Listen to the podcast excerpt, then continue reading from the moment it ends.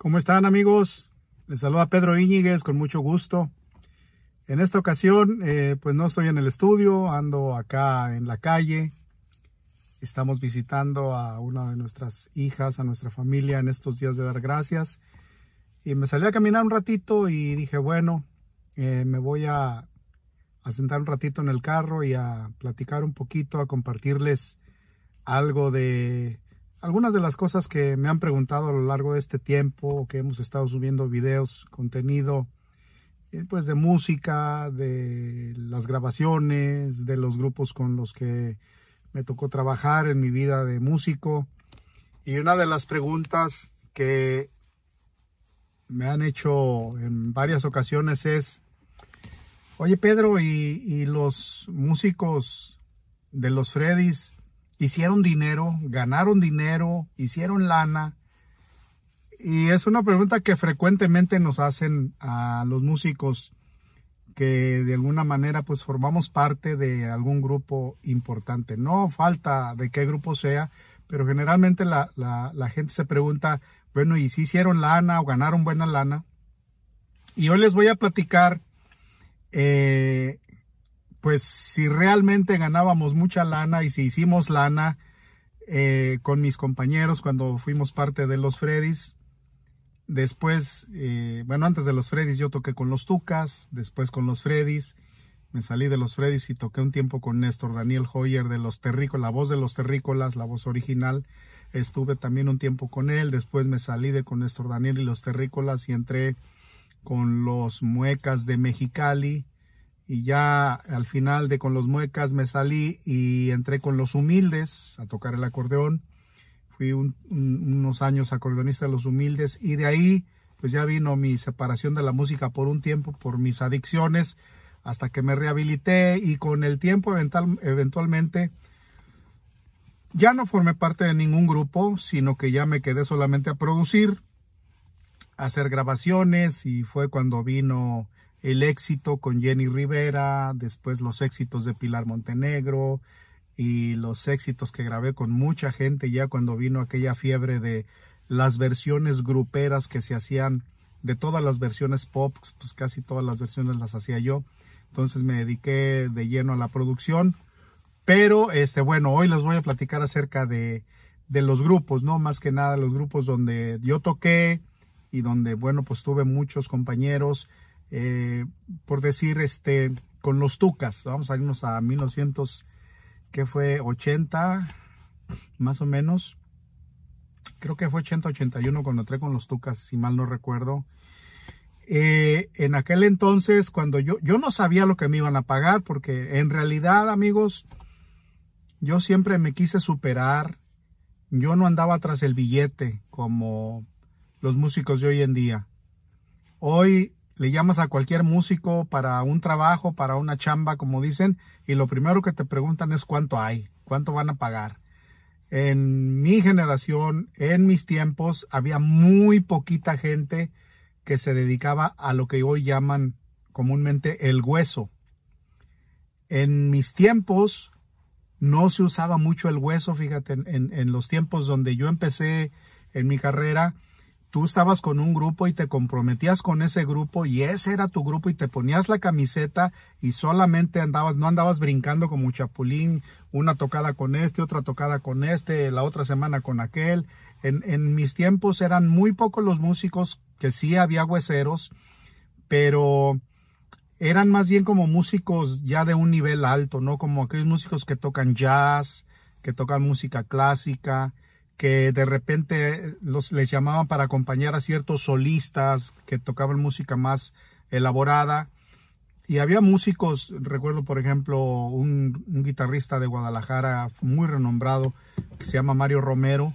Él era un guitarrista que buscaban mucho los solistas para que tocara con ellos Roberto Carlos, recuerdo que fue uno de ellos. Este, y tocó con, con algunos cantantes muy conocidos, pero eso si le pudiéramos decir huesero de alguna manera porque andaba acompañando a ciertos artistas.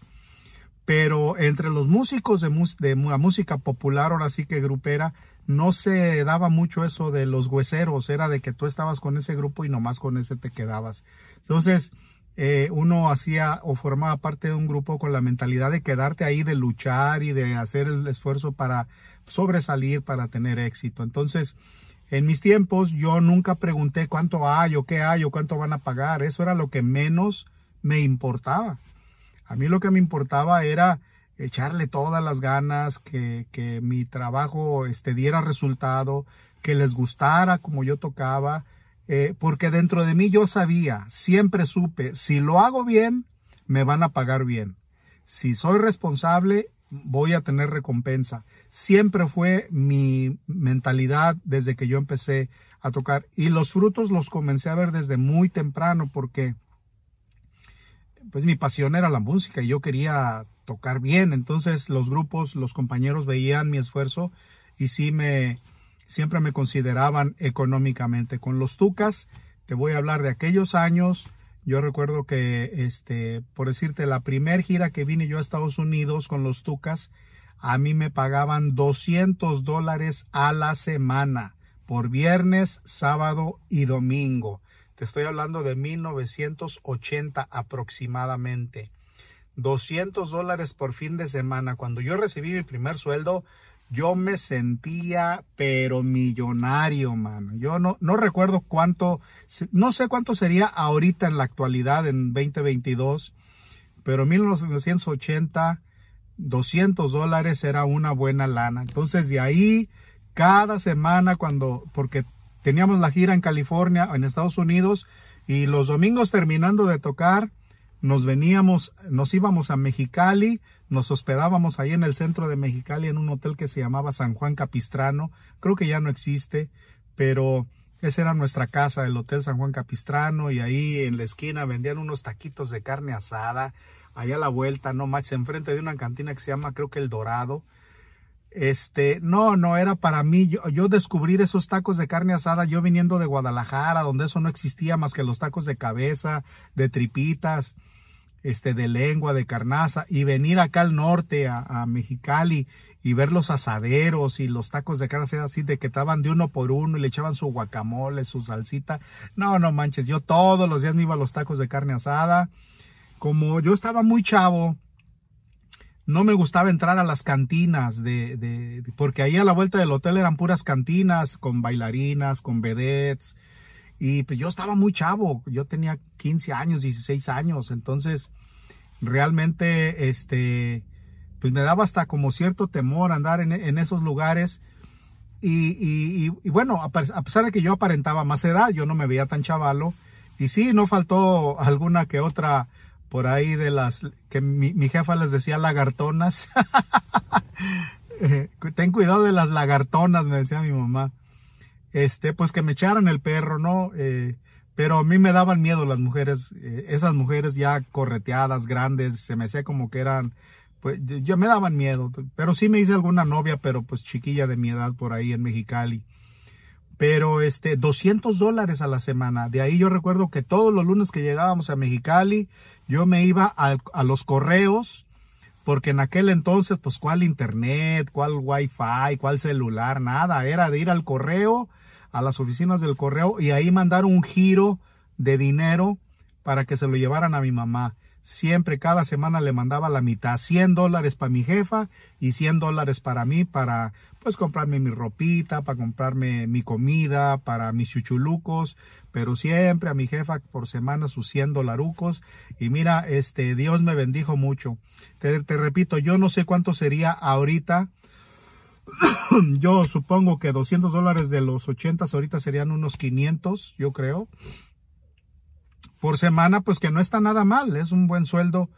Este, y aparte, pues me pagaban el hotel, por ejemplo, el hotel lo pagaba el grupo. Había veces que llegábamos a comer todos y el grupo pagaba las comidas en general. Pero cuando durábamos, por ejemplo, mucho tiempo en Mexicali, pues sí, todos los días cada quien pagaba eh, sus comidas pero generalmente no faltaba que nos invitaban a comer a la casa de una fan, de un fan, de unos amigos, de unos admiradores y siempre había donde gorrear la comida como dicen. Pero ese era mi sueldo con los tucas, 200 dólares por eh, semana. Después de año y medio de estar con los tucas, eh, me hicieron socio, socio en ganancias, no socio capitalista, sino socio en lo que, o sea, me refiero a que yo no era dueño del equipo, ni de las, los camiones, ni nada, pero sí supuestamente me daban una parte igual como ganaban todos. Y digo supuestamente porque después pues me di cuenta que me estaban haciendo chanchulla y que me metían goles en las cuentas para pagarme menos. Pero esas son heridas que ya sanaron, ahora lo digo con risa, porque pues ¿dónde no sucedió eso, esas chuecuras, amigos? ¿Dónde no hubo tranza? ¿Dónde no hubo caimaneo? El caimaneo siempre existió. Pero yo como estaba inocente, pues a mí no me importaba, ¿no? Este, yo recuerdo que eh, esas primeras semanas que, que supuestamente ya me habían hecho socio, pues yo ya veía más dinero a lo que me pagaban en moneda nacional porque a mí me hicieron socio ganando pesos acá en México.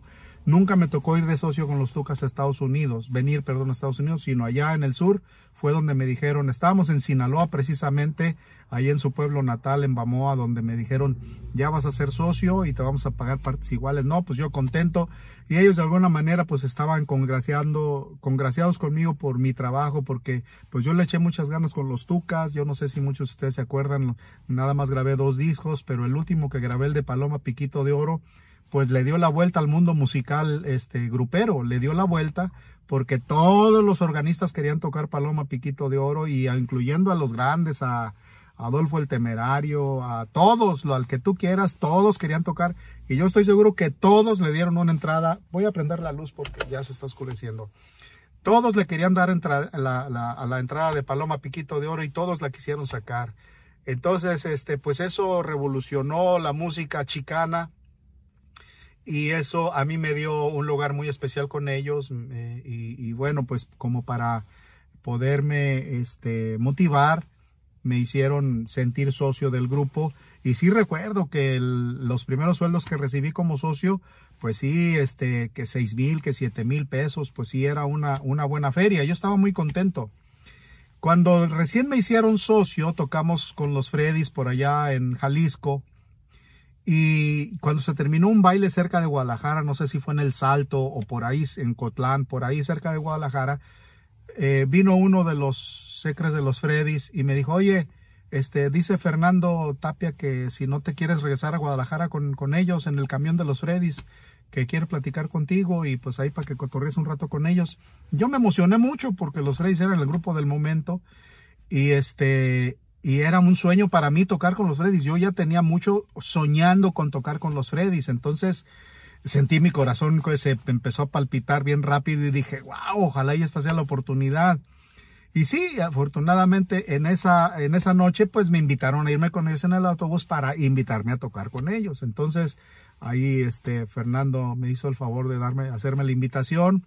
Yo no lo dudé porque, les repito, era una, un sueño que había en mi corazón, era un deseo porque era el grupo del momento, era el grupo taquillero, era el grupo romántico del momento y era como inalcanzable, ¿no? Ver sus grandes instrumentos, ver su elegancia en el vestir, ver este eh, todo lo que era la infraestructura de los Freddys en ese entonces era muy apantallador y para mí fue una gran ilusión y un sueño que se me hizo realidad. Entonces, eh, no voy a mentirles, este, me emocioné mucho y, no, pues me puse a ensayar. Eh, la primera tocada, la primera tocada que fui con ellos fue Ixtapas y Guatanejo. Y este, y me fui a, tocar con ellos. Eh, desafortunadamente, pues pasó un incidente con el otro, con el organista que estaba en ese momento, que con los años pues nos hicimos grandes amigos, buenos compañeros con Arturo Chicho Linares, que en paz descanse, hace unas semanas que nos dejó. Pero este, bueno, eh, eh, estoy hablando de aquellos tiempos eh, cuando a mí me llevaron a Ixtapas y Guatanejo y Chicho se enteró de que yo iba a ya entrar con ellos, pues él se enojó mucho. Él, ese, ese fin de semana él no fue a tocar de coraje, del enojo de que me habían metido a mí. Yo no sé si no sé por qué se molestó, quizás porque no le pidieron parecer o yo no sé por qué, pero total que no fue. Llegamos a, recuerdo que llegamos a Irapuato para recogerlo porque siempre llegábamos a Irapuato y él nos estaba esperando ahí en una gasolinera afuera, a las afueras de Irapuato. No llegó nunca, este, no se presentó, se eh, fueron a buscarlo a su casa y nunca se, pues, ya se escondió. Total que nos fuimos a Ixtapas y Guatanejo sin, sin Chicho en esa ocasión. Y, y, y, pues yo no había ensayado el órgano, yo no había más que mis partes de piano, mis partes de sintetizadores, mis partes de violines, pero las que llevaban órgano, que eran el 80, 90%, pues no las había ensayado. Sin embargo, me aventé el tiro con ese Hammond precioso y las dos Leslies 950 este, que traían impresionantes y para mí fue, uff, o sea, un sueño, un sueño que no podía yo creer, este, tocar por primera vez esos teclados y tocar todas las canciones que nunca las había tocado, déjenme llorar, es mejor decir adiós, este, tu inolvidable sonrisa y fue un reto y lo saqué adelante, gracias a Dios. Eh, yo lo digo con mucha humildad, yo sé que Dios me dio un talento para sacar las canciones rápido o de oído. gracias a Dios tengo un oído este, muy privilegiado para sacar canciones de oído, entonces eso me ayudó mucho. Y, bueno, este, yo recuerdo que el primer sueldo que yo recibí con los Freddys era pues casi casi la mitad de lo que yo había ganado la última vez con los Tucas como socio. Entonces, económicamente, no me fue como yo esperaba. Porque, ay, dije yo, pues esto no es ni la mitad de lo que ganaba con los Tucas. O lo que gané con los Tucas la última semana que toqué con ellos. Pero en mi corazón había mucho gozo porque pues yo ya estaba con la Organización Romántica de México, ¿no? Ya era un brinco gigantesco el que yo había dado y me quedé y yo dentro de mí dije, bueno, es que yo tengo que demostrar, tengo que trabajar, tengo que demostrarles que yo puedo y, yo sé que las cosas van a venir solas. Entonces lo que hice fue ponerme las pilas con todas mis partes de los teclados, pero aparte me aprendí todas las partes de los órganos, aparte me aprendí todos los requintos de la guitarra, no solamente me los aprendí en la guitarra, sino que me los aprendí también en los teclados. Entonces, por decirte algo, estábamos tocando en vivo y de repente es mejor decir adiós. Yo me preparaba con un sonido parecido al de la guitarra en mis teclados, porque generalmente siempre hay fallas. Entonces cuando al guitarrista le fallaba el requinto, o el cable tronaba, o se apagaba el aparato de la guitarra o lo que fuera, inmediatamente yo entraba con el sintetizador con el efecto de guitarra y si tenía phaser con phaser, si tenía chorus con chorus, eh, yo siempre estaba listo. Entonces cuando daba la entrada Arturo y, la guitarra no se oía, yo ya entraba en ese momento. Entonces volteaba, muchas veces volteó el jefe Tapia en paz descanse también conmigo y me hacía la seña de que, órale Pedro, cámara, no, qué fregón. Todas esas cosas que yo estaba siempre al pendiente, si le fallaba algo a Chicho, yo ya estaba con el órgano acá para apoyar este, las introducciones o melodías o lo que fuera. Todo eso me ayudó a que ellos vieran cuántas ganas yo le echaba a mi trabajo y me fueron aumentando de sueldo muy rápido, muy rápido. En cuestión de, ¿qué te digo? Tres años, yo ya estaba ganando igual que los que ya tenían diez años ahí. Entonces, este, y eso también fue causa de mucho celo, de mucha envidia, de mucha eh, puñaladas en la espalda, de malas vibras, de celos. Pero yo nunca me clavé en esas cosas. Dije, no me importa, yo voy para adelante, yo voy para adelante y que se enoje quien se enoje. Y sí me causó mucha rencilla hacia el interior del grupo, pero eh, generalmente este, eso pasa en todas partes. En todos los trabajos hay celos, hay envidias, hay puñaladas en la espalda, hipocresía, pero siempre tienes que clavarte en tú siempre dar lo mejor. Con el tiempo, este, bueno, a mí, conmigo los Freddys fueron muy generosos, no, no tengo en ese aspecto. No ganábamos mucho dinero, pero ellos sabían bien a quién, con quién sí y con quién no.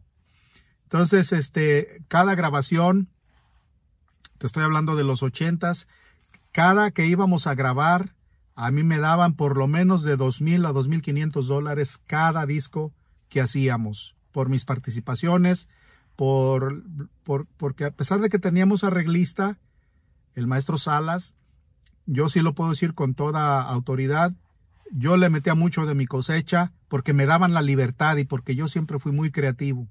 Entonces, a ver, Pedro, aquí que échale aquí, no, aquí nomás respeta estas armonías, respeta estos acordes, respeta esta nota de paso y ahí échale de tu cosecha.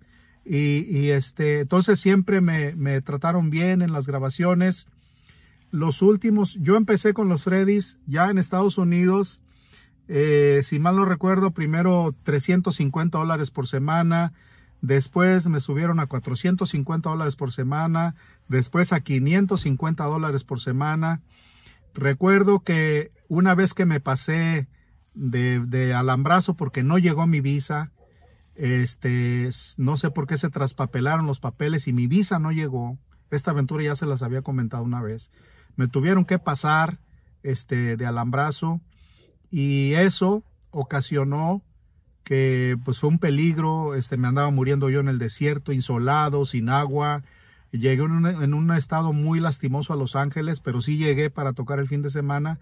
Y eso, este, pues esa semana me dieron otro aumento, eh, al final quedé ganando 750 dólares por semana, fue este, lo que más llegué a ganar con los Freddys. Pero si tocábamos, por ejemplo, a veces el lunes que tocábamos en, en Las Vegas, porque en aquellos años los lunes se hacían los bailes en Las Vegas. Entonces siempre era tocar viernes, sábado y domingo y, el lunes en Las Vegas. Cuando tocábamos el lunes eran otros eh, 250 dólares. Entonces eran 750 más 250, eran mil dólares por semana lo que nos pagaban en esas semanas. O si tocábamos jueves, viernes, sábado y domingo, pues eran mil dólares lo que yo ganaba. Y obviamente pues los hospedajes, este, algunas veces las comidas también. Entonces, este, eso fue lo que, lo que ganaba con los Freddys. Eh, creo que era el, el tope máximo del sueldo, mil dólares a la semana que no era nada malo para ese tiempo, pero pues en la juventud yo gasté mucho dinero, después como era alcohólico y después por las drogas, pues me gasté gran parte de ese dinero en pura basura. Pero esa, ese fue el sueldo. Obviamente, amigos, la mayor parte del dinero pues se la llevan los dueños. Eso este, no, no es ningún secreto, ¿no? Porque mientras tú ganas mil dólares, el dueño del grupo se lleva cinco mil, seis mil dólares. Entonces, este, ellos sí ganaban mucho dinero y se vale, respetable, porque ellos fundaron el grupo, porque le sudaron, porque batallaron, porque pasaron hambres, lo que tú gustes si quieras, pero este, tampoco ganamos el dineral del mundo. Realmente, les puedo decir con toda sinceridad, ninguno de mis ex compañeros hizo lana del grupo, ninguno. O sea, creo que este, cuando mucho un par de ellos llegaron a ser una casita humilde porque no eran esas casas residenciales. Pero este, siempre anduvimos en carros modestos, nunca tuvimos carros del año, los compañeros, los empleados. Este, y mientras, bueno, los patrones pues estrenaban sus carros del año y sus vacaciones y sus residencias en las zonas exclusivas de Guadalajara, nosotros vivíamos siempre pues en colonias populares, este, pero sí puedo decir que ahora, por ejemplo, de mis ex compañeros, mi compadre Carlos de León, que es un cuate que eh, es mi compadre y ha prosperado mucho, pero ha prosperado mucho desde que se salió de los Freddys. Se salió de los Freddys y ahorita trabaja acá en Estados Unidos en una empresa y le va bastante bien, bastante bien como nunca, ¿no? Eh, y gracias a Dios por eso. Este, pero de ahí en más, todos los demás compañeros, pues no, realmente este, no hicieron gran cosa económicamente. Eh, por ahí alguno de ellos tiene que seguir tocando y ahora sí que en el hueso, cada semana donde lo inviten, si lo invitan acá, pues acá y si va para allá y para allá y que los 100, que los 200, que los 150, pero rascándole para poder pagar la renta, los biles, la comida y la gasolina. Entonces es un ambiente difícil amigos, es un ambiente duro, es un ambiente eh, sacrificado eh, porque pues la mayor parte del dinero se le llevan los ganones.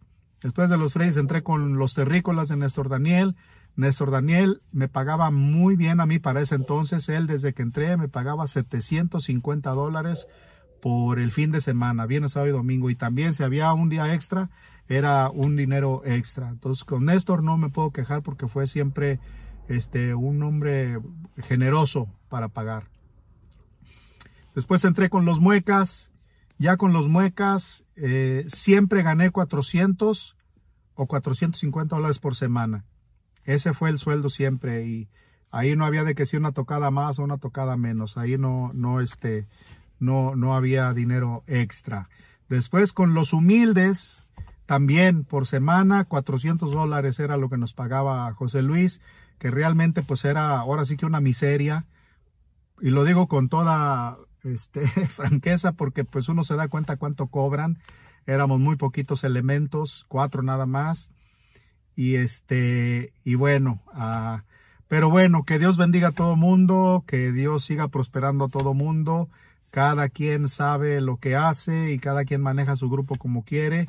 Pero este, yo le doy gracias a Dios más por la experiencia que gané que por el dinero gané. Y bueno amigos, eso más o menos fue un resumen de lo que el dinero que ganábamos en aquel entonces en las tocadas. Hoy en día eh, pues ya no se usa mucho eso porque los tiempos cambiaron. Hoy los tiempos ya no son igual que antes.